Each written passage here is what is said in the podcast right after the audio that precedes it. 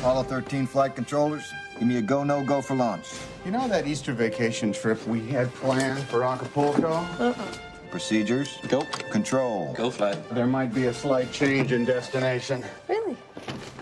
Maybe say the moon.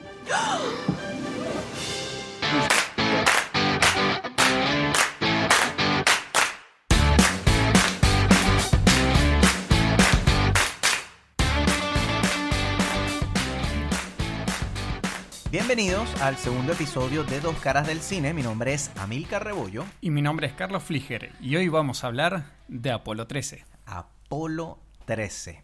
Apolo 13, tengo que admitir que es una de mis películas de espacio favoritas de la historia. Fue una... No sé si es la favorita mía, pero está en el top 5. Seguro. Sí, seguro. Sí. seguro. Y eso que hay bastantes películas buenas del espacio. Sí. Apolo 13, una película de 1995, tal como el episodio anterior, hablando de películas súper actuales. Estamos haciendo la versión retro de todas las películas. Vintage, vintage, Sí. no le digas retro. Eh, Perdón, perdón. Ojo, está de moda hoy. ¿eh? Por eso, por eso, como vintage suena, no suena retro, suena de moda, entonces vintage, las películas vintage, nosotros hablando un poquito de nuestra infancia y películas, en realidad, si somos sinceros, son películas que nos influenciaron, que yo creo que nos quedaron un poquito marcadas por lo importante que fueron en la época, ¿no? Y, y no están desactualizados a este momento tampoco. Una cosa que yo creo que podemos aplaudir a esta película es eso, que yo pensé, yo pensé lo mismo, yo dije, los efectos especiales y estas cosas no son como cuando ves otro tipo de películas que incluso son más actuales y tú dices, estos efectos especiales Sí. hoy día se ven mal y la película es de este año. Sí, sí, sí. sí. En Apolo 13, eh, como bien mencionamos, película de 1995, eh, la NASA debe de idear una estrategia para devolver al Apolo 13 a la Tierra de una manera segura después de que esta nave sufre unos daños internos masivos que van a poner en peligro la vida de los tres astronautas a bordo, protagonizada obviamente por Tom Hanks, El astro. el tipo más querido eh, del mundo. Yo, yo sé que se va a prestar mucho los chistes eh, de que Tom Hanks no sabe manejar nada, de que no sabe, porque el bicho aterriza en el río en, Eh, Flight, no, eh, ¿cómo que se llama? Esa es la de.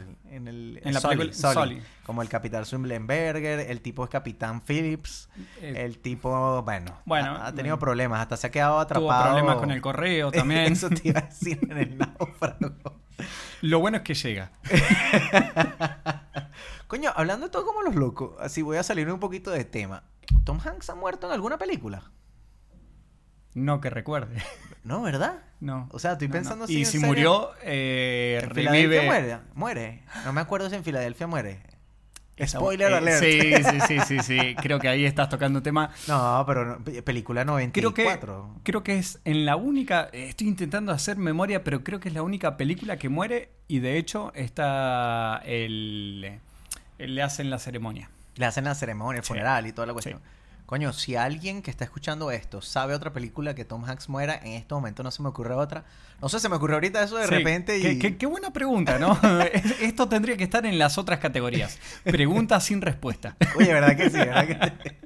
Bueno, eh, bueno, antes de en realidad meternos en esto, no lo dijimos en el episodio anterior, nosotros tenemos nuestro formato de Dos Caras del Cine, donde tenemos como un pequeño inicio abierto, después vamos a ciertas categorías y entregamos unos premios que son de verdad de alta importancia en lo que es el mundo de- del séptimo arte, ¿no? Eh, de hecho, en varios medios levantaron nuestro primer capítulo, nuestro primer episodio, y la verdad que tuvo mucha repercusión en los medios. buenas críticas, buenas críticas, definitivamente. Nos criticaron mucho. Bueno, las críticas siempre van a venir. Voy, voy a decir eh, el dicho más cliché de todos, ¿no? Tu envidia me fortalece. este, pero bueno, recuerden que estamos en todas las redes. Bueno, en realidad no, nada más estamos en Instagram, como arroba dos caras del cine, pero para nosotros son todas las redes. Sí. Cuando salga alguna otra, eh, las nombraré. Exacto. Y eh, si estás escuchando esto por YouTube, recuerda que lo puedes eh, escuchar en Spotify. Estamos también en Apple Podcast, Google Podcast. Y bueno, no tenemos formato video. Eh, Carlos tiene miedo escénico, curiosamente. Sí, sí, sí. Eh, A, a pesar de que hablamos de películas, lo mío es en la dirección o guionista. Claro, eres Ninguna un de las dos detrás de funciona, escena. sí, detrás de no, escena, sí. totalmente. Por ahí funciona en iluminación, creo. no, bueno, hay que darte mérito porque me encantó mucho el póster de la película anterior, eh, Face Off o Contra Cara. Mucho sacrificio. Mucho sacrificio. Mucho sudor. Pero sobre todo porque realmente el mérito es tuyo. eh, Lo sé. aguantaste ver la película porque te lo pedí sí, sí. y sé que la odias. y bueno, nada, vamos ahora sí con Apolo 13. Eh, como bien mencionaba, eh, una nave llamada, o sea, en realidad las misiones Apolo sufren un, en este caso la misión número 13, el número de, de De la mala suerte histórico. eh, viene y sufre un daño y este daño que sufre eh, convierte en vez de una misión de alunizaje, lo convierte en una misión de rescate, rescate. una película más de rescate.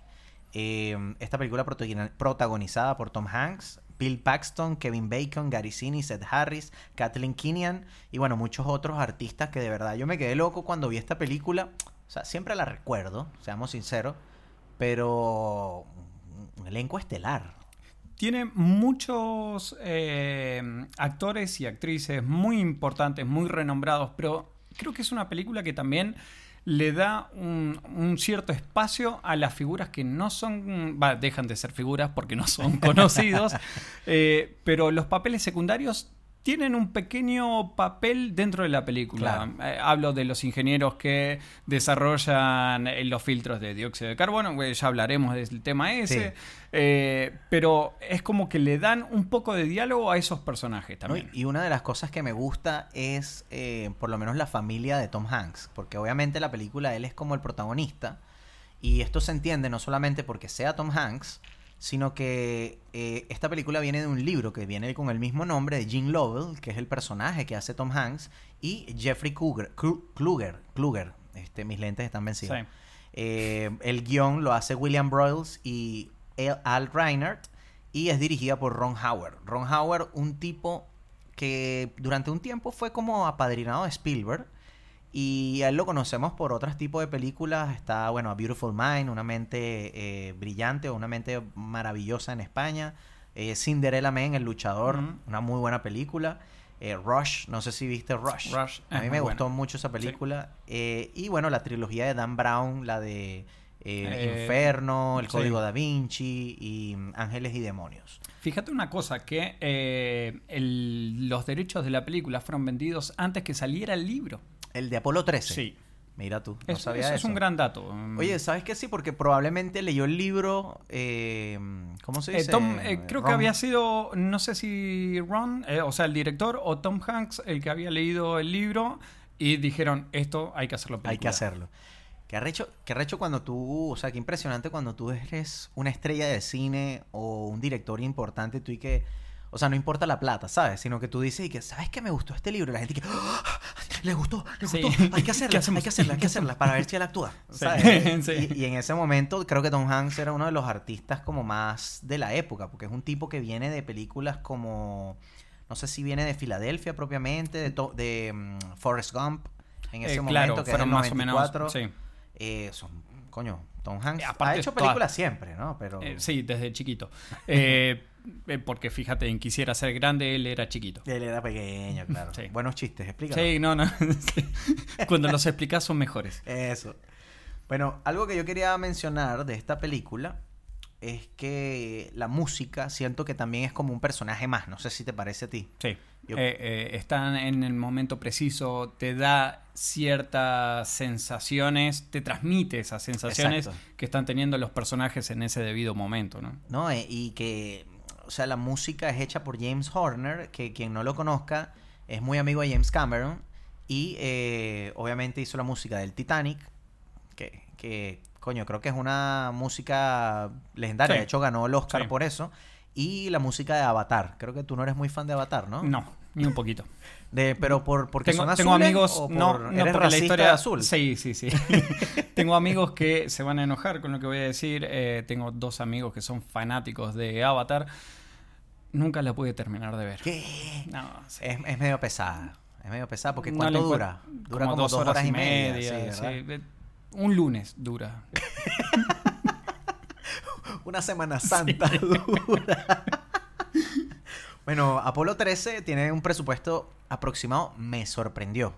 52 millones de dólares. Pensé Yo que pensé era película- mucho más alto. Imaginé mucho mínimo más 100 alto. millones, pero 52 millones de dólares y tuvo una ganancia aproximada de 300, por encima de los 350 millones de dólares. En el balance creo que salieron ganando. Eso te iba a decir Sí. yo. Creo que le fue bien.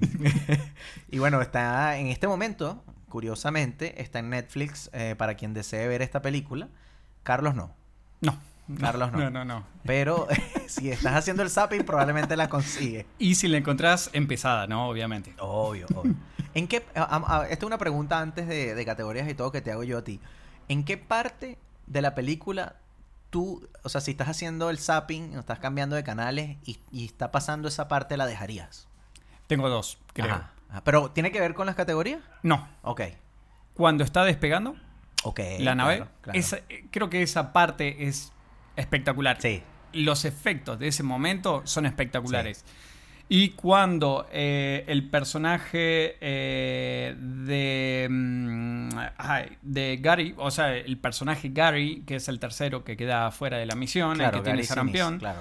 eh, exactamente, está haciendo todas las pruebas para que el amperaje le dé por debajo Claro. de los 12 amperes, Sí, creo sí, que sí. algo por el estilo. Esos dos momentos es, uy, acá, Acá, lo acá dejo, lo dejo. Lo dejo acá. Sí. ya. A mí, a mí una de las cosas que me gusta de esta película eh, es que me gusta cómo el director, en este caso Ron Howard, hace más exponer que mencionar.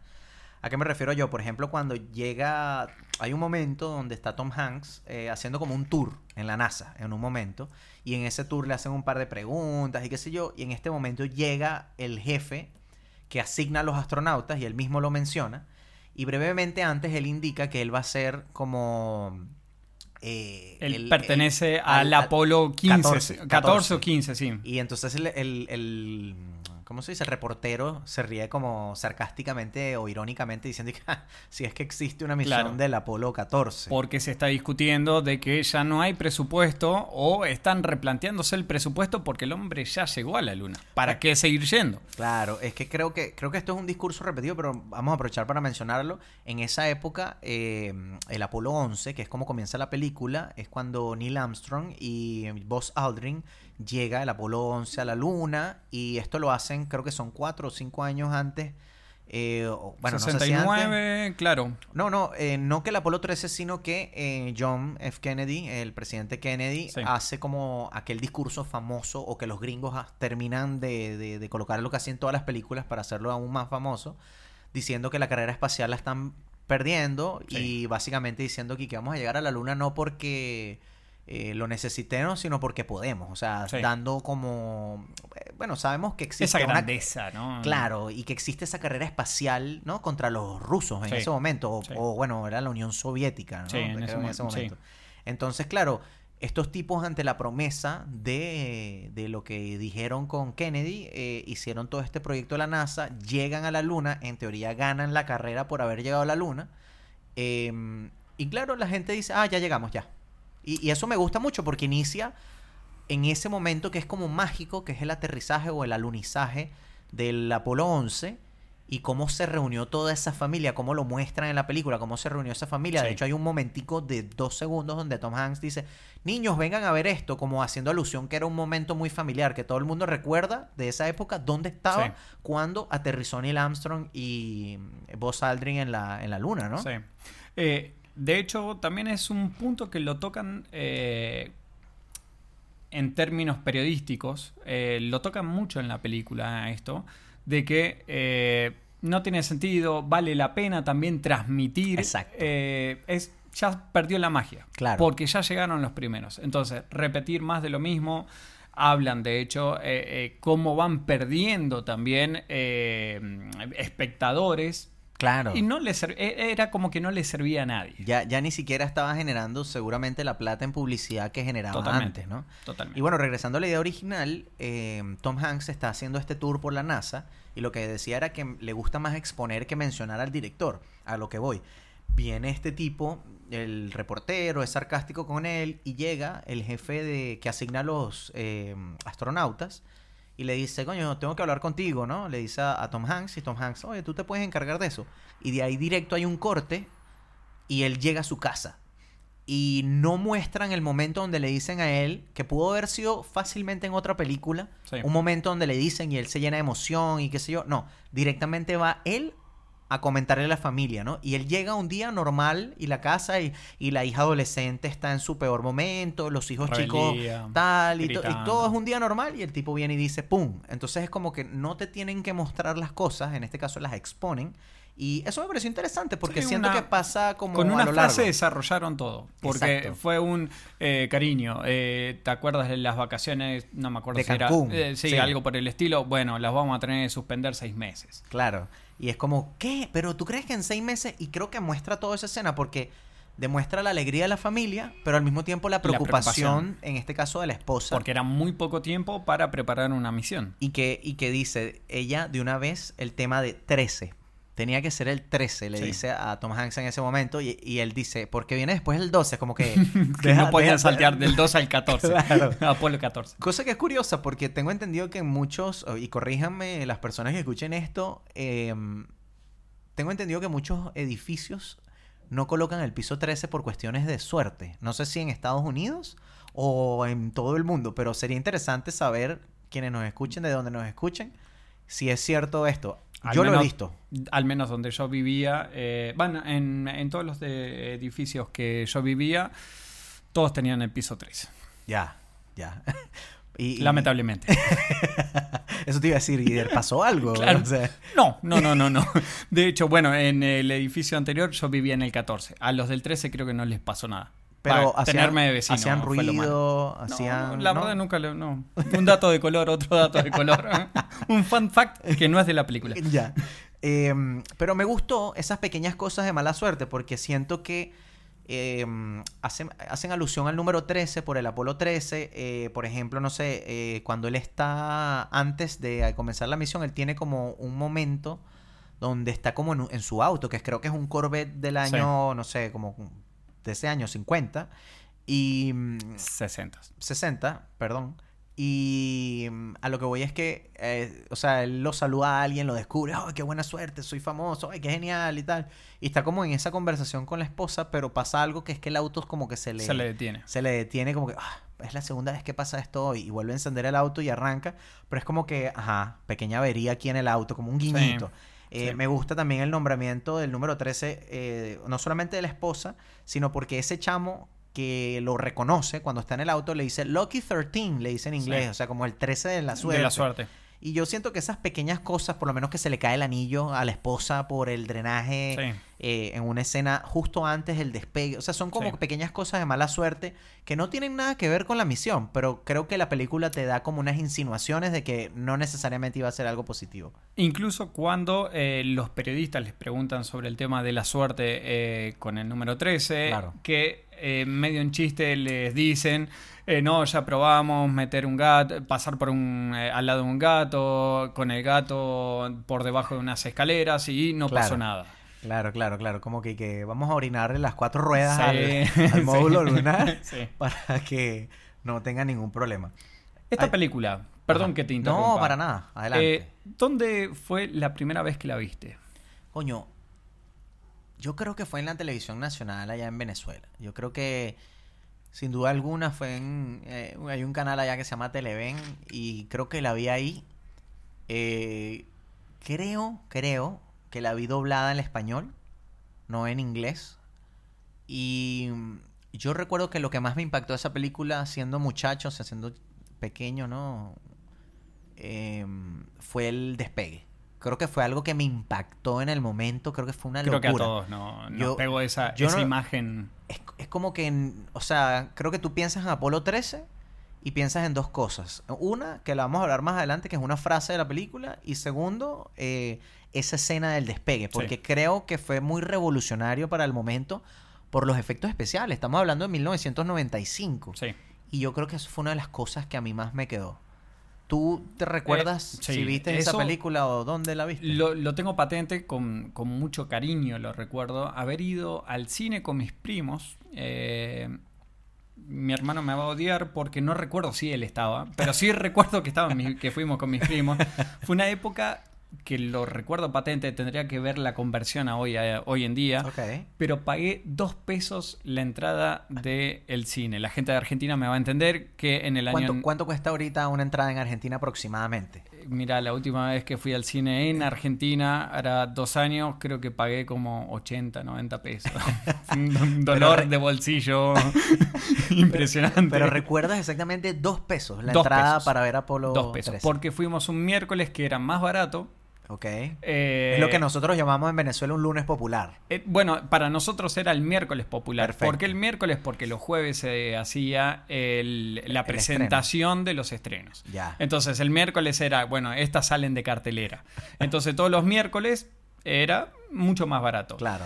Eh, lo que tenías que hacer era llegar temprano. Porque no era que en esa época como ahora que, ah, no, yo tengo el número... puesto, claro, claro, el claro, puesto. claro. Sino que vos entrabas y era lo que tenías. ¿Qué- y siempre llegábamos tarde con qué- mis primos.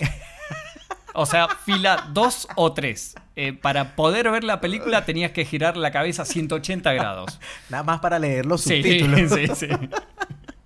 Yo justamente Hermoso. iba a decir eso, como que, que genial ir al cine y, y tener tus asientos ahora, que en aquel momento era una pesadilla total. Por lo menos yo que siempre he amado el cine, me molesta llegar tarde, me molesta. Yo prefiero no comprar, eh, ¿cómo le dicen ustedes a las cotufas?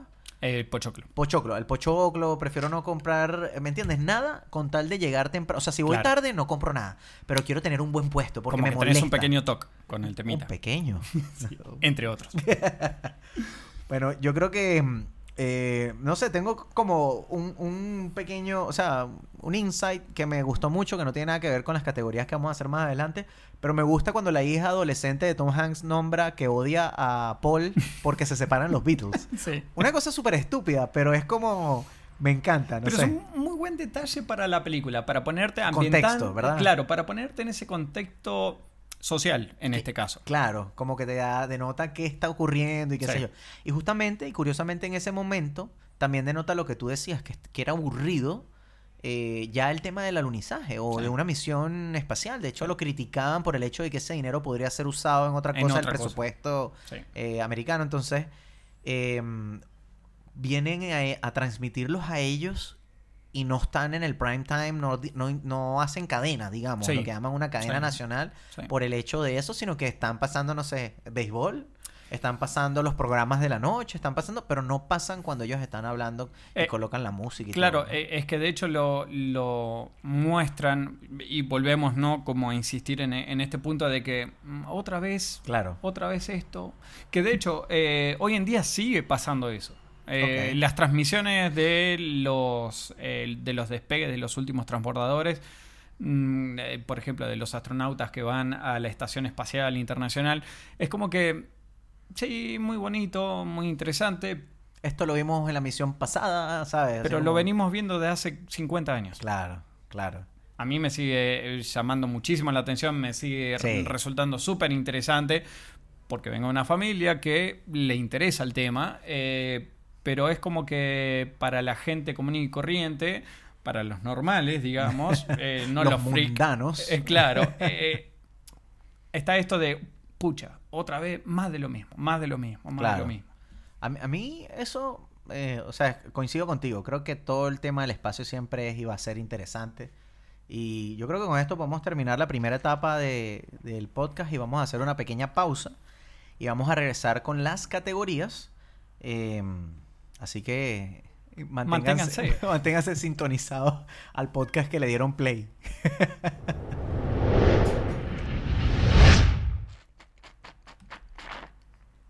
Ah, Me traje una hierba.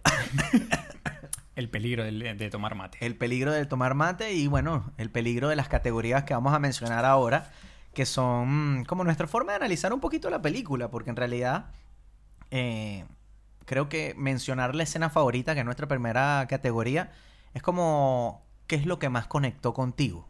Entonces, ¿tú tienes una escena favorita o colocaste más de una? Eh, dos, tengo. Yo dos tengo- escenas. Yo coloqué cuatro. No, bueno, es que yo me quise contener. ya. Me ya. quise Yo no pude. Suele pasar eso. Yo las puse medio cronológico, pero una ya la mencionamos en la parte anterior. Uy, golpeé esto. Eh, Sí. Tienen que entender que estamos tomando mate, lo que escuchan de fondo es no solamente el mate, el termo. eh, tenemos a Ringo, que es mi mascota, mi perro. Estamos cerca De los eh, bomberos. de los bomberos. Así que todo esto es bastante... Ojo, ¿cómo los se llama? bomberos para esta Armonioso. película Oye, vienen... En lo que sería esta y una película de rescate Sí, como en, sí. en el bosque, ¿sabes? Que de verdad salgan unos bomberos sería genial. Voy a hablar con algunos amigos para que Por hagan favor. incendios cercas y, y así puedan sonar los bomberos. Esto no es apología. Bueno, yo, la escena favorita, como te dije, la mencionamos antes, el lanzamiento. Creo que el lanzamiento todo es perfecto. Bueno, eh, la preparación de los astronautas con los trajes, con los médicos, eh, los, los astronautas eh, como serios, concentrados. Mostrándote la tecnología del momento. Totalmente. O sea, creo, creo que eso me gustó muchísimo porque, eh, o sea, tiene de todo. Tiene un poquito, la música acompaña mientras están subiendo al cohete y los están como preparando, amarrándolos. Eh, el tema de la contraparte de las esposas en la tierra, Sí. eh, que tienen que ir y van a llegar tarde o que qué sé yo, para lidiar con la prensa. O incluso eh, esto de que se sienten nerviosas, pero eh, la esposa del que es más experimentado, que sería Tom Hank, eh, Hank, Tom Hanks, eh, diciendo, "Ah, eh, a vos no se te ve nerviosa. Claro. Y ella como diciendo, la procesión va por dentro. Claro, y, y me encanta porque ella le dice a la otra eh, A la esposa- manuelita. Claro, le dice que, que eh, o sea, ¿cómo es que le dice exactamente? Le dice, no, para mí esta vaina no se acaba Hasta que regrese. hasta que regresa, ¿ok? Esto no es que me voy a acostar a dormir tranquila, no, yo aquí voy a estar, eh, de hecho, recuerdo, ahorita que estoy pensando que hablamos de la mala suerte en la parte anterior, que ya está, tiene un sueño que es una pesadilla y se levanta y no Sí. tiene a, Sí. a Tom Hanks al lado. Pero me gusta esto porque no solamente los efectos especiales como lo hablamos, sino como la música acompaña. Hay un momento en que la música tiene esa, esa, son como unas pequeñas baterías, tan, tan, tan, tan, tan.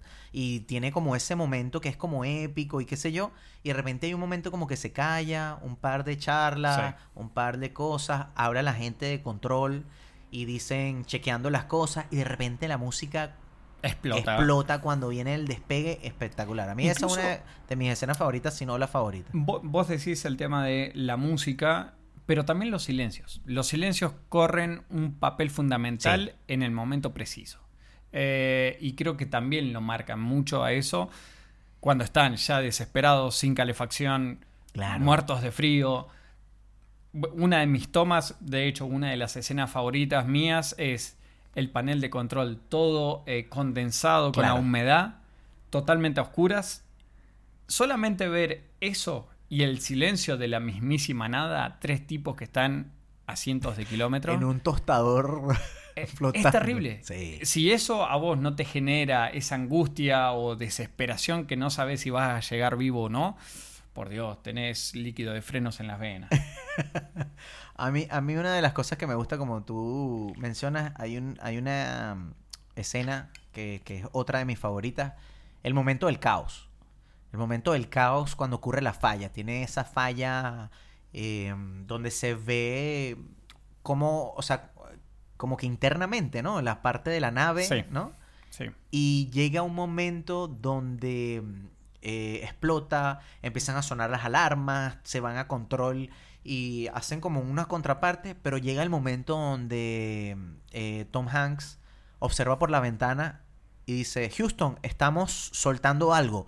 Y ahí se calla la música, se calla eh, los sonidos de caos que llevan como tres minutos Sí. ahogándonos un Sí. poco y es como que te da esa sensación de vacío y de repente creo que estamos soltando algo, algo eh, puede ser el oxígeno, tiene que ser el oxígeno Sí. y es como lo que tú dices, el silencio apoderándose de una manera ensordecedora. Creo de que dice mucho más que cualquier otra cosa, que cualquier otro diálogo o lo que sea. Eh, ese silencio es lo que te marca todo. Claro.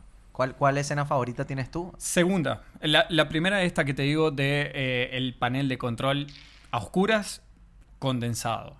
Eh, la segunda, cuando están haciendo el reingreso a la Tierra, Uf, eh, que ellos están totalmente a, a ciegas, se podría decir, eh, y que tienen que entrar en un ángulo preciso porque si no pueden llegar a rebotar Claro. o en el peor de los casos prenderse fuego Claro. y morir calcinado, ¿no? Eh, y esos minutos que están intentando controlar la nave porque tienen que hacerlo con la nave totalmente, con el computador totalmente apagado, eh, y es, bueno, yo me voy a fijar en un punto que vos decís, el punto es la Tierra. No, es el ángulo en realidad. Claro. Y decían, bueno, tantos segundos. E- e- Ese momento también eh, es como que te pone el- el- la piel de pollo Claro. y, y vos decís, por Dios, qué desesperación. No, eh, toda la película es eso. Yo creo que es una pequeña desesperación, pero también es un poco de mm, como la, la- la- lo valiente, ¿no? Que son estos tipos al ir de verdad en un con una tecnología bastante, eh, se podría decir, eh, ¿Precaria? precaria para la Pre- época. Eh, no, para la época era última tecnología. Bueno, claro, para, claro. para nuestra época sería precario. Es, es que es como una locura. O sea, tú te pones a ver y es como... Transistores creo que... No, eh, creo que con válvulas todavía estaban trabajando. Y, y- y se nota durante, durante toda la película. Hay, hay una escena que recuerdo, que no tiene que ver con las escenas favoritas, pero es cuando eh, Tom Hanks y está frente a Gary Sinise, ¿no? Y le dice que, mira, eh, no vas en la misión. Va- puedes tener sarampión y vas a poner en peligro la misión, qué sé yo y tal. Esa escena, obviamente se molesta, él le dice, la decisión la tomé yo, como un buen capitán de Sí. misión, jefe de misión. Él, él no va a decir, no, fueron los jefes. No, no, él está diciendo, la Sí. decisión pasa por mí. O sea, y él le dice, ah, debió haber sido como muy difícil. Sí. Pero en ese momento hay una toma lejana que ya separa eh, este astronauta que está molesto y se aleja la cámara y hay un contrapicado, ¿no? Em, y ves a Tom Hanks pequeño, Sí. pero ves la tecnología atrás. Es una La sala inmensidad. es una sala vacía. Es una sala vacía. Y algo curioso de esa, de esa escena, cinco minutos antes, cuando le van a decir algo del sarampión, hay- él est- está como acompañando a este tractor que está llevando, supongo que algo del El- cohete, ¿no? El Sí, es, de hecho combustible es o el- algo de eso, no, ¿no? eh, lo que están transportando, de hecho, es el lanzador. El lanzador, ya. Entonces está como este tractor gigante y me gusta porque la toma es, o sea, está de un lado del tractor, el tractor todavía no ha aparecido en toma, Claro, vos ves la, la oruga nomás. Exacto, pero lo que digo, empieza a cerrarse, o sea, aparece Tom Hanks en escena y empieza a cerrarse y cerrarse la toma. Sí. Y en ese momento hay un corte y después ves a Tom Hanks. Y yo siento que ese momento es como que se te empieza a cerrar un poco, o sea, visualmente te muestra cómo se empieza a cerrar, no sé, la normalidad. Porque en este caso, ellos que se conocían con los ojos cerrados, mira, ya no puede ir uno de tus, ah, de tus compañeros, vas a tener que ir con el otro piloto que está Sí. perfectamente entrenado. Y entonces, de hecho, él lo hace mención, ¿no? Eh, eh, que de hecho él se opone en realidad porque es un suplente. Claro. Eh, estamos hablando de Kevin Bacon, que es el que va a. eh, para los que no la vieron, pasaron 20 años de la película, pero para los que no la vieron, es Kevin Bacon el que sustituye a, A Gary Sinise. a Gary Sinise. Eh, con todo esto que vos mencionás, te hago esta pregunta. La ¿Crees vos que es una película espacial, que es una película sobre el espacio o trata sobre otra cosa? Yo te voy a dar mi idea después. Para mí, o sea, lo que pasa es que el espacio no es protagonista. Yo lo veo como una, una película de misión rescate.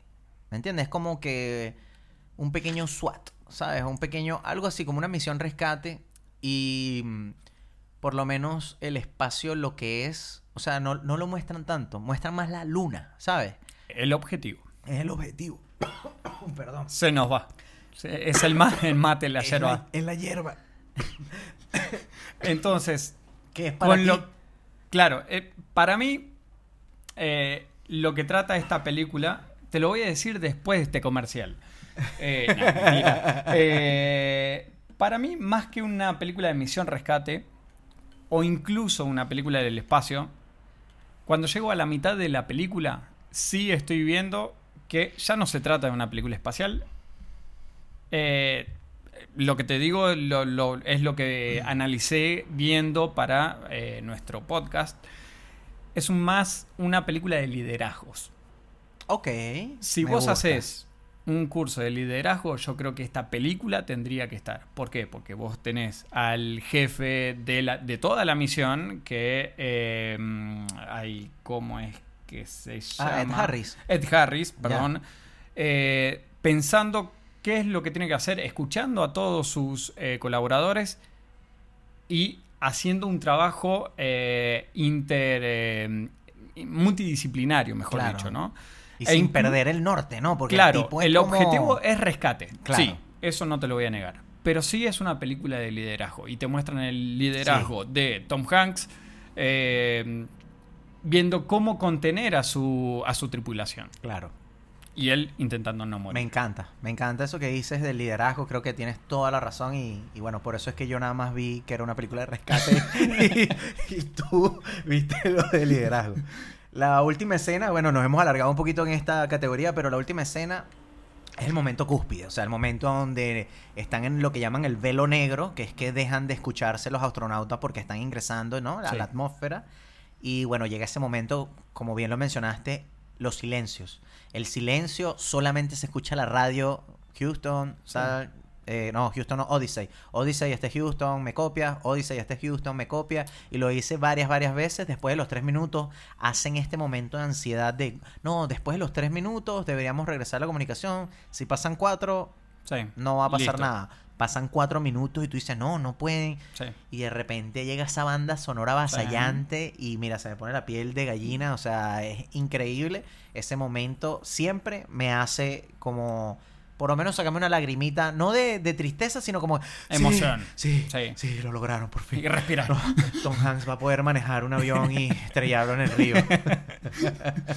Eh, y fíjate otra cosa, que también con esto que mencionás que eh, en realidad la nave era Odyssey, eh, que hacen referencia a que fue una odisea Claro. poder hacer el rescate. ¿No? Y de- Como que estaba todo ya Claro. predispuesto a que pasara eso. No, y de hecho, eh, el Odyssey se llama así según lo que hace eh, eh, cuando hacen la transmisión a la Tierra, que iban a colocar de banda sonora En 2001 la- Odisea al sí. espacio, haciendo alusión a que se iba a llamar Odyssey también la Eh, cuestión con la película, que es genial. Totalmente. Eh, pasemos a las frases favoritas, o tienes Mm. otra escena. Eh, no, eh, con eso yo estoy completo, pues sabía que me iba a empezar a estirar. No, es que, es que de verdad no es por nada, pero tengo muy pocas críticas a esta película, es una de mis películas favoritas, yo creo que... Se mantiene muy bien. Muy vigente. Muy pocos. Muy vigente y mm, es como que comete pocos errores, por Claro. lo que he notado. Claro. Vamos a la segunda categoría, que sería la línea de diálogo favorita o frase favorita de la película. Acá estoy eh, con una, tengo dos aquí. eh, una que es de esto que discutíamos de la importancia, si tiene ya importancia o no la misión. Y está la mujer de Tom Hanks hablando con el que sería el representante... mm, eh, como el recurso humano, el, el- no, el de pública, el- el de figura pública. Exactamente, el RRPP, Ese. Relaciones Públicas de la NASA, ¿no? Eh, y que le dice, ah, eh, ya están en la casa, ya está todo el despelote armado y están todos los periodistas interesados. ahora sí, ahora sí. Ahora sí.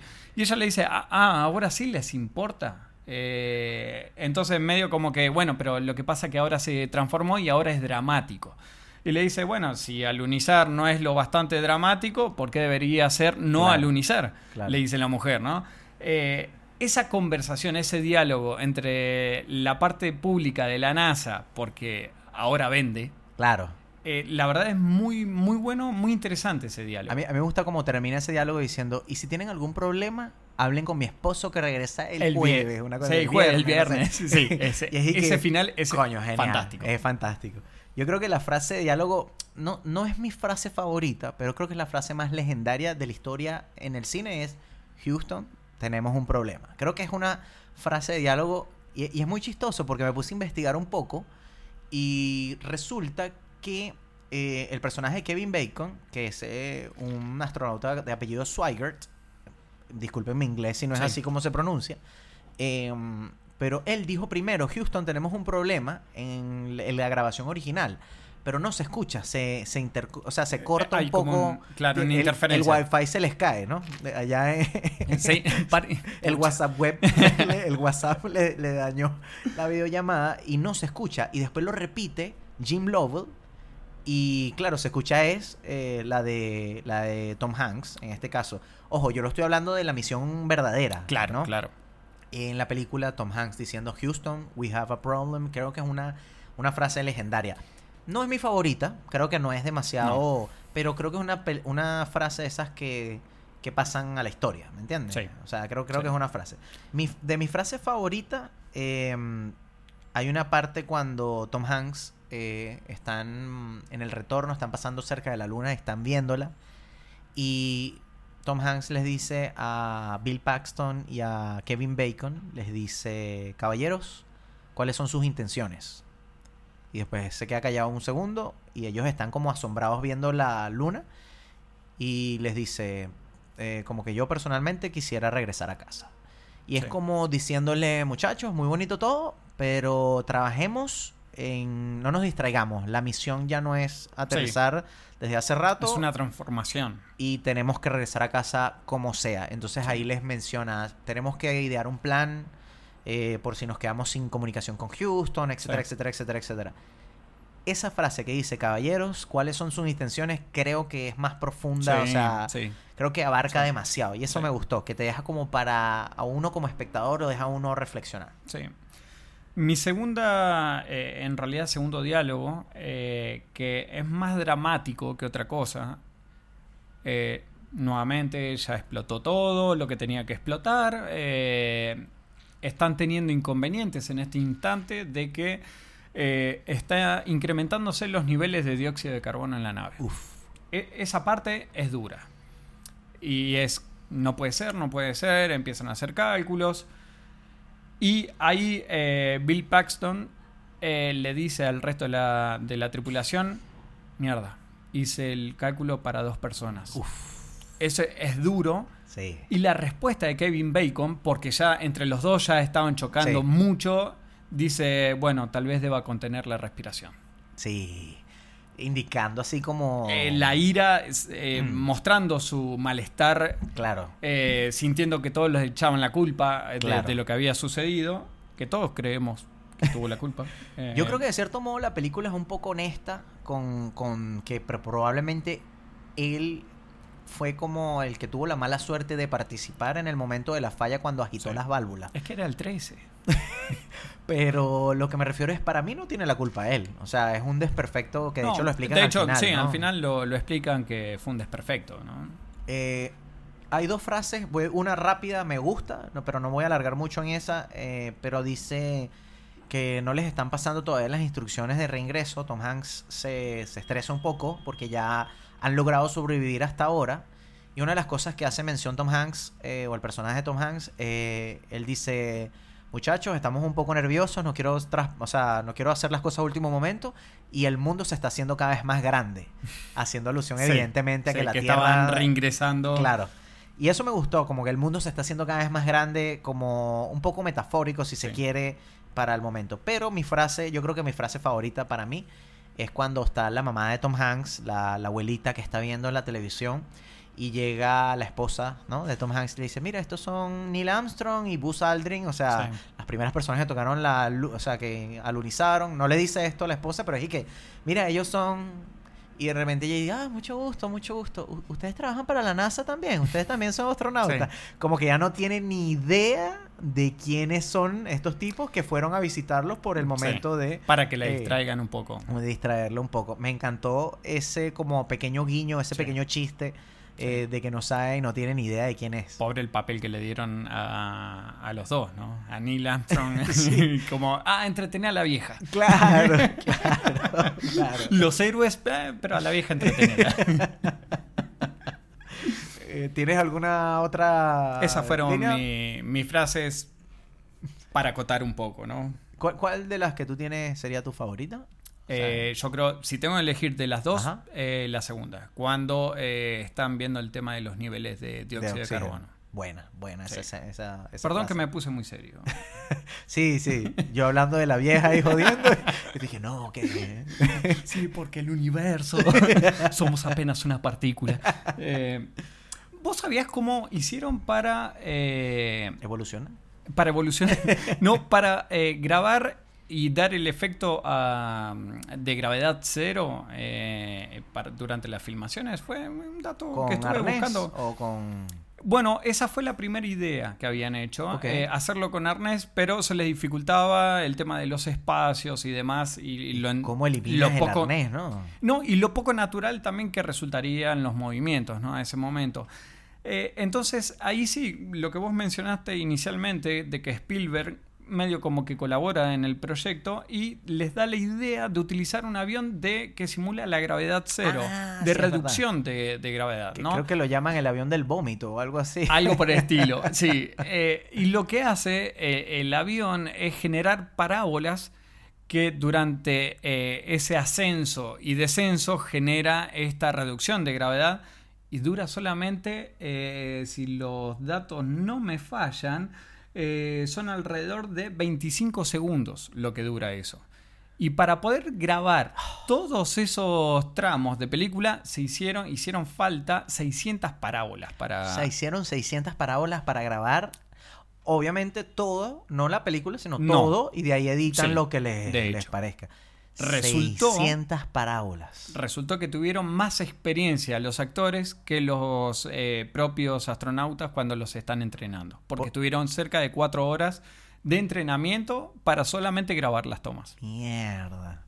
Hermoso dato. Hermoso dato. Fun fact con Carlitos Sí. Síganme en mis redes. Mira, tercera categoría. ¿Quién se robó para ti la película? Para mí, lejos, Gary Sinise. ¿Te encanta su papel? Sí. Eh, me parece que actúa muy bien. Él es el, para quienes no lo saben o no lo han visto, vean la película, está en Netflix, pero es este astronauta que se queda fuera de la misión. El que tiene, entre comillas, sarampión. Eh, ajá, sí, o sea, lo, Eh, Lo, mal diagnostica. diagnostican con sarampión. Perdón que hice, uh, metí ahí, hice un comentario que no tendría, porque si no la vio la gente, estoy haciendo un spoiler. Un spoiler. Sí, claro, eh, como la película es nueva. Sí. lo lamento, lo lamento. Pero ¿te gusta su actuación? ¿Qué, Eh, me gusta su actuación más que nada porque él en todo momento defiende de que él no tiene nada, pero que igualmente lo llaman para resolver todo Claro. el problema que están teniendo la gente ahí al- arriba, ¿no? Eh, y algo muy interesante, cuando está haciendo todas las pruebas, dice, dame solamente, porque le empiezan, bueno, te voy a dar una linterna, te voy a dar esto, te voy a dar lo otro. No, no, no, yo solamente quiero lo mismo que tienen ellos allá arriba. Y si ellos no duermen, yo no duermo. Claro. Eh, Ese tipo de, de- de comentarios. de actitud empática, Sí, profesionalismo sí, sí. que tiene el tipo. Eh, de hecho, hacen un guiño, hacen un guiño antes, porque acuérdate que ellos hacen una misión, terminan, resuelven como el problema y vienen los suplentes y él dice, muchachos, gasté mucho combustible, ¿será que lo hacemos de tenemos nuevo? que repetirlo. Y creo que demuestra mucho como lo que tú dices, la personalidad o el carácter de, de este personaje. Sí. Para ¿El mí, para mí, quien se roba la película en realidad es es el director, Ron Howard. Porque para mí, eh, todos los actores están a la altura. Y yo creo que eso es mérito de- del director. Eh, el tema de, de la música, cuando entra, cuando sale, el tema de las tomas. Fíjate, 600 horas de vuelo, ¿no? Eh, no, no, 600 parábolas, Parábolas. 600 maniobras. eh, para hacer el tema de las grabaciones. Me imagino que él estuvo participando ahí de alguna forma.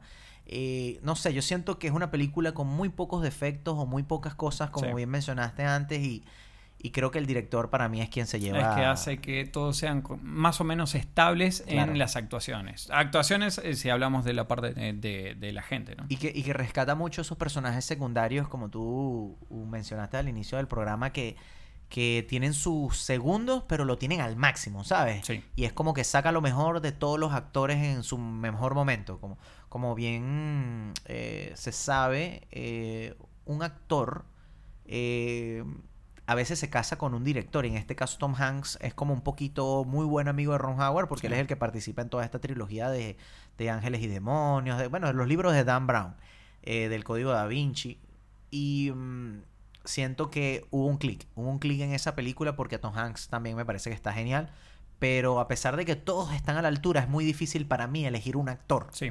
Aunque rescato mucho lo que tú mencionas de Gary Sinise porque es como el tipo que tiene más personalidad de todos. Sí. Porque incluso Tom Hanks es como... ah, es el jefe porque es- tiene mérito, tiene todo. Pero incluso es hasta más chistoso que este. Este tipo es como serio. Sí, O sea, él es como sí. recto. Totalmente. eh, y me gusta mucho la elección de Gary Sinise. Muchas gracias. De nada. Próxima categoría, por favor. Tenemos Casting Plan B. Tú tienes... Yo tengo, eh, esta vez, a comparación de la vez anterior, solamente dos papeles cambiaría. Eh, el primero, eh, en el papel de Ed Harris, Ok, el jefe de toda el la jefe misión, de el toda la, la, misión, blanca. eh, el que toma la- las decisiones más importantes y el que dice qué decir y qué no decir a la prensa e incluso al presidente. Claro. En ese momento era Nixon el presidente. Solamente por papeles similares que ha tomado, metería ahí a un Robert Duvall. Buena, Robert Duval. ¿Tú sabes que Aparte, con esa cara, eh, tiene cara de experiencia La- de ser jefe. la líder. personalidad, claro, eh, eh, la mirada, Sí. es como Robert Duval creo que sería un tipo que lo daría todo. ¿Sabes que pensé que ibas a decir Robert Redford y yo elegí a Robert Redford para ese papel, Para el mismo para papel. el mismo papel de jefe de estación. No es mala tampoco. ¿eh? Él- No es él ahí en un casting- Tiene más pelo, lo- esa es la diferencia. Pero si te pones a ver es como muy parecido a Ed Harris, o sea, físicamente, Sí, entonces sí. quizás no sería tanto cambio, pero era como una idea. no, bueno, pero es la interpretación por ahí lo, lo que vale, la forma de, de Claro, actuar, ¿no? claro. Eh, Para mí Ed Harris lo hace, o sea, es Lo hace sublime, estupendo, espectacular. sí, sí, y de hecho en la escena final, cuando Sí. él tiene toda esa cuestión contenida y, Sí. y logran salvar a los astronautas, tiene esa escena, ese- esos pequeños segundos donde él como que suelta todo ese estrés que han mantenido durante, o sea, porque él se mantiene como sin, ¿cómo se dice? Sin perder sus cabales, ¿no? Sin salirse, sin volverse estar loco. centrado, escuchando a todo el mundo, pero centrado. Y ahí lo suelta todo y el tipo, espectacular. No quisiera estar en sus zapatos. No, eso jamás, No. jamás. Eh, Bruce Willis me sonaba muy Armagedón, entonces no lo elegí. Sí. Matt Damon me sonaba muy The Martian, entonces no lo Sí, elegí. sí. George Clooney me sonaba muy Gravity. Entonces tuve un problema con Casting Plan B porque después dije, coño, Tommy Lee Jones, unos tipos así, pero La edad. Space Cowboys. Sí. Space No, Cowboy con edad, Clint claro. Eastwood y todas estas. O sea, son películas que ellos ya han hecho de astronautas, entonces es muy difícil elegir, así que no elegí ningún otro. ¿Vos sabías que eh, Brad Pitt fue seleccionado para, para hacer el papel de Tom Hanks y lo rechazó para hacer la película Seven? No le fue mal. Oye, No le fue mal. buena elección para ambos. Sí. Pero, pero estuvo Pero no daba. A mí me hubiese Sí. dado a Dastra. Ahí. Eh, es verdad, muy atrás. Claro, claro. Brad Pitt. Y te doy el segundo. En el papel de Tom Hanks lo pondría Ricardo Darín. Yo creo que sería un gran papel. Yo creo La que seriedad- Ricardo Darín, espectacular. Sí. Eh, para nuestros amigos venezolanos, googleenlo. Ricardo Darín, actor argentino, espectacular. Le mandamos un saludo y un abrazo Ricardo, gigante. sí. Estoy seguro que después de Brad Pitt eligieron a Ricardo Darín, pero está ocupado en Sí, esa época y seguramente Totalmente, totalmente, agarraron a Tom. Hanks. Vamos a la quinta categoría que sería las cosas quisquillosas de la película, o como a mí me gusta llamarlo, no, sí, No, no, sí nah, va, no. sí, nah, nah, sí. El premio Vin Diesel en Rápido y Furioso. Metiendo cambio. claro, eso, esos detalles, cosas quisquillosas de la película. Debo admitir que no conseguí casi ninguno, así que seré muy breve. Bueno, Porque me, care- vos. me parece que, que las películas. Bueno, empiezo. Eh, coño, el tema de eh, tantos cambios en la tripulación, como tantas cosas. Ahorita las misiones, no sé si en esa época, porque ahí es donde habla mi ignorancia, pero yo creo que hubiesen suspendido esa misión por el tema de que en seis meses tienes que entrenar a estos astronautas, que si el este le dio sarampión, o sea, como que cambian tantas cosas que yo creo que no, no debieron haberlos puesto en, eh, en órbita, ¿no? Claro. Pero eh, al mismo tiempo, como no me he leído el libro del cual viene todo esto y no me sé la historia exacta, sino que uno prácticamente uno se guía por lo que dice eh, la película. Eh, no sé si le añadieron más drama para que sea más dramática la película. Que fue una misión dramática, pero me refiero a que quizás en la película le añaden un poquito de color. Yo no te quiero contradecir con eso, pero si te pones a pensar, gastarían, mejor dicho, cancelar una misión sería millones y millones y millones de dólares desperdiciados. Porque quedaría todo trunco. No. Y te- Gracias. El, el Muchas dinero, el cochino dinero, y sucio sí. dinero, Carlos. Estamos Es en serio, estamos cayendo, capitalista. estamos cayendo en eso, en el Sí, cochino y sucio sí. dinero. Desde Yo- hace tiempo. Yo creo que así se pierda dinero. Esos astronautas tienen dignidad. Y ellos debían haber Tres vidas son mucho más baratas. Perdón, esto es un chiste. Me Ah, retracto. Claro, Sí, claro. sí. Es un chiste. Sí, es un chiste, estamos hablando es de- en gracia.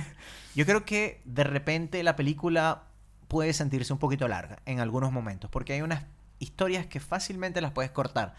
Por ejemplo, el tema de las malas suertes son guiños bonitos, pero no... al- Repetirlo no- 17 veces. No, no altera, exacto, no. No. altera el tema de la película. Ya si la esposa no está de acuerdo con el tema de que se vaya o está estresada, lo pasan en muchos momentos. El tema del auto, cuando se accidenta. Eh, no sé, son pequeños detalles que de repente podrían... La escena de la abuelita, la mamá de Tom Sí. Hanks en la película. También medio largo. Eh, Esas cositas de repente te salvan unos 20 minutos fácil de la película. Fíjate con el hijo también, que está en la escuela, no aporta nada a la historia. Eh, un chamito que está sentado en un Sí. pupitre Y mira la televisión. Y ya. a mí nunca me filmaron mirando televisión. Envidia. Entonces como que creo que eso podría ser una cosa quisquillosa, pero no, no tengo nada más. Mira, eh, primero, eh, ya la nave está ingresando. Vos ves fuego de, cuando filman dentro de la cápsula, fuego Claro. por todos lados, eh, Y gotas de agua, ¿no? Cayendo... gotas de agua. Y te lo muestran desde la Tierra, ¿no? O sea, esperando que la nave ingrese. todo el mundo mirando para todos lados. Oh, no, ya pasaron tantos minutos, qué sé yo. Miran para todos lados, mueven la cabeza. La nave que no reingresa. Un corte. Y la nave ya está con los paracaídas amerizando. Eh, jo- jodeme, vos tenés que ver la estela. Mínimamente tenés que ver la estela. Pero si eran como las 12 del mediodía, La estela se ve igual. no sé, porque nunca he visto Bueno. un Apolo 13 cayendo. Segundo, las sombras en el espacio. ah, interesante. Esa me gusta. Interesante.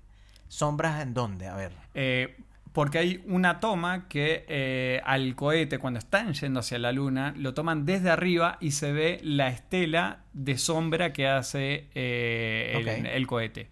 Eh, en realidad no es el cohete, ya es... X. Otra de las la naves nave. que tiene ahí, claro. no puede generar sombra. Ya sabemos por qué. Los que somos ingenieros. no, bueno, porque en el espacio, no, vamos a explicarlo, en el espacio eh, no hay transmisión de, de- de luz. Claro, digamos. claro. Eh, Mira vos. otra, otra. Esa me parece quisquillosa, fastidiosa. Sí, mucho. Cuando Tom Hanks está sonan- eh, soñando eh, que él está en la tierra, Sí. perdón, en la luna, que se imagina todo, él pisa, cuando pisa el polvo de la luna, cae rápido.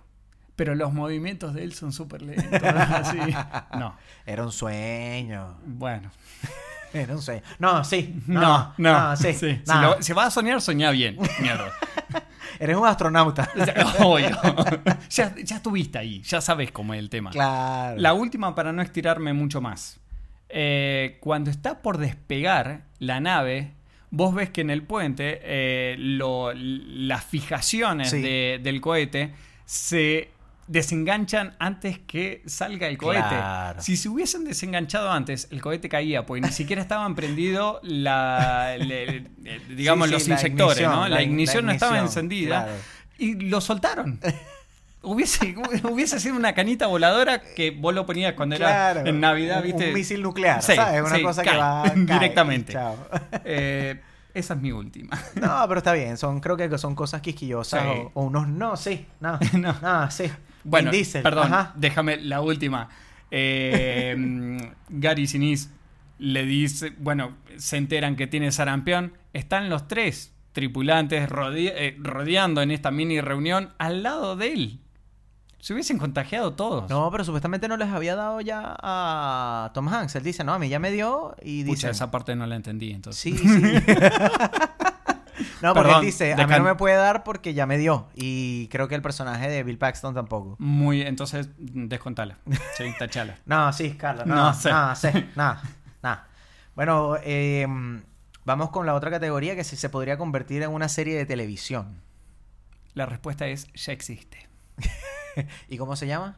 De la Tierra a la Luna. Mira. Son ocho capítulos, de hecho, dirigidas y producidas por Tom Hanks. Yo pensé que era Ricardo Darín. Me hubiese encantado. Pero ahí eh, la diferencia está en que ahí hablan de toda la misión Apolo. Ok. eh, Desde el inicio hasta el Pero final. es un documental. No, no, no es documental, es una serie. Ok. Producida por el canal famoso de la H. Mira. Mira vos. Eh, de hecho, yo la vi excelente. Excelente. ¿Sí? No Sí. la he visto, no la he visto. Sí. Qué genial. Eh, creo que en esa época, o sea, es, es antigua la serie. Eh, sí, es del año 98. Imagínate, en esa época él estaba también con Band of Brothers. Sí, también, ¿Me entiendes? que estaba, metido, en el tema de la las series y siempre con el mismo canal. ¿eh? Sí, sí. Y buena serie. Sí. Buena serie. Sí. Eh, yo, yo, yo no sabía que existía esta serie y yo estaba pensando, yo dije, podría existir porque yo decía, de repente, primer episodio, eh, las- los, los astronautas en la Tierra. Segundo episodio, eh, los Entrenamientos. entrenamientos. Tercer episodio, de repente la ignición, ¿sabes? Sí. Salen de la Tierra. Cuarto episodio, quinto episodio, la falla. ¿De cuántos capítulos la pensaste? Yo, yo lo, como Netflix siempre tiene como 13, yo pensé por ahí, o de repente si era una miniserie, porque a mí no me gustan las series, las temporadas, las series que tienen muchas temporadas, Claro. porque siento que se va quedando sin ideas y es muy difícil mantenerla interesante durante tanto tiempo. Eh, a mí me gustan más las miniseries, entonces como HBO tipo 10 episodios, Sí. yo creo que hubiese sido... Sí. Y Hubiese bueno, las- sido genial. 13 episodios de 13 minutos. Manteniendo el 13. 13 horas, Sí, 13... sí, no, muy bueno, bueno. creo que hacen alusión también al 13 cuando dicen que el Apolo 13 va a las 13 y tre- 13 Ah, el horas a despegue, despegar, claro, algo así, sí, ¿verdad? sí. ¿No? Última eh, de las categorías, la cual no tengo ninguna, pero son preguntas sin respuestas. ¿Tienes alguna pregunta sin respuesta? Tengo dos. A ver. La primera. ¿Qué hubiese pasado si viajaba eh, el tripulante original? O sea, si hubiese viajado Gary eh, Sinise. ¿Qué hubiese pasado ahí? ¿Cómo lo hubiese resuelto a todo el problema? Los tipos hubiesen aterrizado en la luna, ¿sabes? Y todavía me sobra- me sobra combustible. todo. Porque es que el tipo es un genio. Era el genio. El tipo era era, el un genio. crack. Yo creo que él era como el cerebrito de los tres, ¿verdad? Sí. Sí, yo creo que hubiese sido mejor. Porque Kevin Bacon, de hecho, a él le avisan tres días antes del lanzamiento Sí, algo por el que va a ser el, el piloto. Y que todos los entrenamientos salen para la mierda. claro. Todos. Pero se notaba en su personaje la desconfianza que tenía en él mismo. Y, y que Sí. él se sentía fuera de grupo, que creo que es normal. Sí. No es que él haya tenido la culpa ni Por nada. la pero yo cantidad creo de que horas que estaban compartiendo. juntos, ¿no? porque yo creo que ahí se nota, sobre todo en la escena cuando Tom Hanks le dice a Gary Sinise que no va a estar con él, esa tensión, pero también competitividad entre astronautas. Pero también se nota, como tú bien mencionaste, cuando lo nombraste a él como una de las mejores cosas de la película, el tipo es demasiado profesional y crack. Sí. Segunda pregunta. ¿Qué hubiese pasado eh, si esta misión fallaba, el rescate fallaba? ¿Qué hubiese pasado eh, y qué acción hubiese tomado tanto la NASA como el gobierno?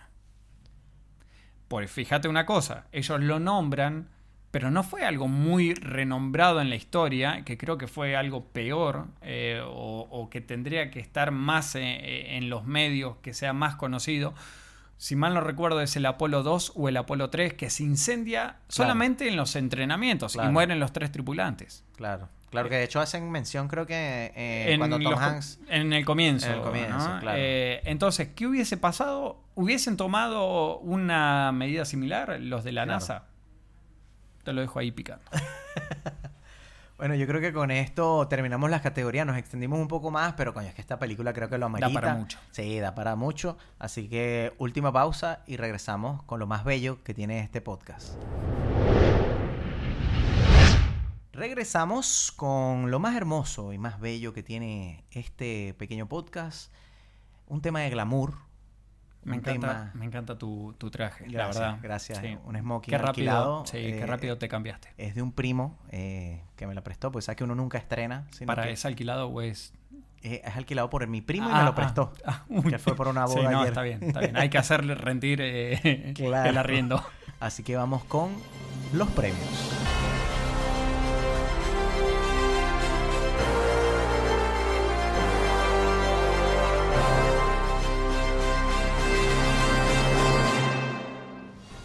Bienvenidos a otra edición de los premios que tienen mayor categoría en toda la historia de la- del séptimo arte. Eh, estamos con nosotros, está con nosotros Carlos Fliger. Muchas gracias. Eh, me siento halagado. Cuántas luces eh, que hay el día de hoy. No escatimamos en nada, ¿eh? No, definitivamente vamos a votar todo por la ventana. Mi nombre es Amilcar Rebollo y vamos a entregar el primer premio de la noche. Entregado por el único y el indiscutible Carlos Fliger, el mate de oro. El mate de oro 2021 bis. Creo que todos los capítulos voy a decir lo mismo. Es para el diseñador de los propulsores y querer salvarse el culo si no llegaba a volver a encender. Bravo, bravo, bravo al diseñador de los propulsores. Bravo. El bichoto. y querer salvarse. Eh, De hecho, creo que le hace mención Ed Harris, el personaje que, ah, sí, fino, Sí. este, no te van a votar, algo así, Sí, como que sí, para sí. que, que fastidioso. Y ahora, premio. Eh, arepa de oro. ¿Es para? El premio Arepa de Oro, yo se lo voy a dejar a la mejor chaqueta blanca de la historia. La chaqueta que tiene Ed Harris durante toda la película. La misión duró seis días y nunca se la quitó y se mantuvo blanca. Publicidad perdida para todos los cloros, para todas las cosas. Chaqueta blanca Los de. Harris, grandísimo, Bravo, grandísimo. Bravo. Gracias, gracias. Bueno, eh, mira, Estos fueron los premios. Muchísimas gracias por estar con nosotros. Así que nos vamos a despedir. Sí, sí, mira, mira, me acaba de llegar un mensaje. Eh, es Brad Pitt. ¿Quién? Eh, Brad- Brad, Brad Pitt. Pitt. Sí, eh, ¿no te llegó a vos el mensaje Sí, en el grupo claro, que seguro tenemos? me sacan de los grupos como siempre. Ah, ay, sí, perdón, es que me había llegado al del grupo eh, Sin Amilcar. Eh, Así se llama el grupo. Sí, sí, sí. Es- estamos Brad Pitt y yo, na- nada más. Eh, me está diciendo que le agarró bajón por haber rechazado semejante papel. Uh. Y bueno, me está preguntando si salen algunas fugacetas ahí en Barrio Italia. Mira. Eh, ¿Vos te prendés a pesar de que no está en el grupo? Bueno, vamos a tener que despedir entonces. Muchísimas gracias por acompañarnos a- en Dos Caras del Cine, nuestro segundo episodio, Apolo 13, una película de 1995. Les recordamos que está en Netflix y que bueno, evidentemente, si nos estás escuchando por YouTube, que te suscribas, que nos sigas en las redes sociales arroba Dos Caras del Cine. Y bueno, esto fue todo por hoy. Muchas gracias.